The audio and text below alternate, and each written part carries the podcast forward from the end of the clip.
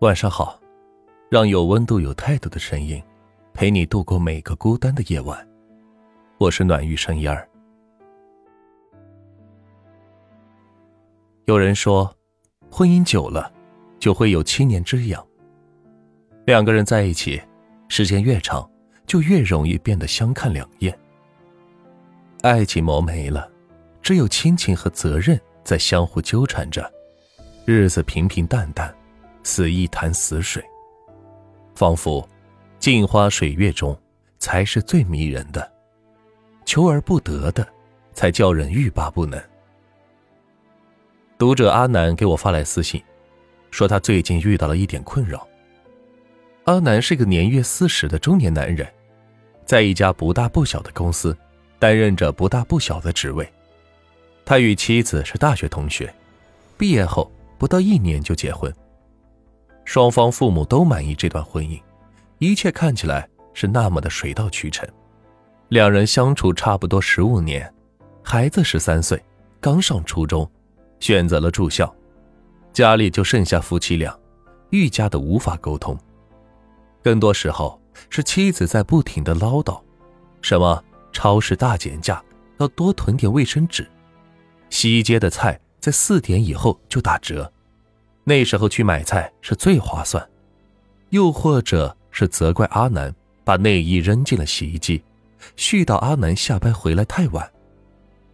阿南不答话也不争辩，就是默默的听着妻子的唠叨。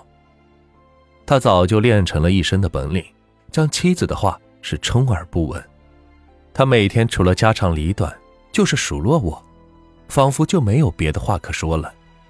他为什么就不能学着温柔体贴一点了？阿南嫌弃妻子不够温柔体贴，自然是有一个参照物的。这个参照物就是阿南的困扰。公司新来的女同事，三十出头的茉莉。茉莉是阿南的下属，留着一头披肩长发，穿着得体的职业女装，脸上总是挂着浅浅的笑意。阿南被领导骂工作没做好的时候，茉莉站出来，说是自己新来的没处理好，连累了上司。阿南忘记吃早餐，茉莉偏偏就多买了一份，递给他，话语也是说的是极其温和。南哥，你看我这买多了，也吃不了，刚好你帮帮我，省得浪费粮食嘛。甚至阿南被合作商灌酒。茉莉也像个女英雄一样站出来，当仁不让，替着阿南挡酒。一来二去，两人之间多了些许的暧昧情愫。虽然都没有拆穿，但大家都是成年人，心里多多少少是有些数。我该怎么办呢？阿南问我。他并没有想过离婚，跟妻子相濡以沫十几年，哪怕没有了爱，也还有亲情，更何况……还有儿子，女同事也有自己的男朋友。阿南说：“如果他能有茉莉三分之一的温柔体贴，我也就不会动心了。”我想了想，问阿南：“你和妻子恋爱的时候，有别的人追她吗？”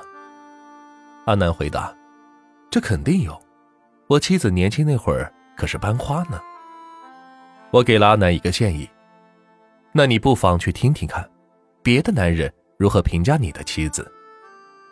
刚好不久之后就是同学聚会，很快阿南又来找我。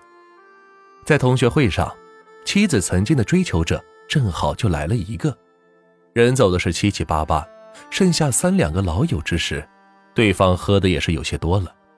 阿南去完卫生间回来，正好看见对方一个劲儿的夸着自己的妻子，多年未见。还是如此美丽动人，温柔体贴。妻子笑了笑，回答：“你觉得我美丽动人，温柔体贴，那是因为你没看见我在家里絮絮叨叨的时候。因为我跟你不在同一个屋檐下过日子，那我自然要客客气气的对你。”门外的阿南听了妻子这话，犹如醍醐灌顶。是啊，妻子的絮絮叨叨。都是为了这个家，他所有的一言一行，皆是因为他把阿南当做家人。那晚，阿南和妻子携手回家，再后来，阿南删掉了女同事的微信，沟通仅限于工作。人真的很奇怪，家里的一日三餐，我们常常要去挑三拣四，他人偶然的一碗稀粥，却要感激涕零。总觉得是别人的伴侣好，殊不知，你的伴侣在他人眼里，亦是善解人意的白月光。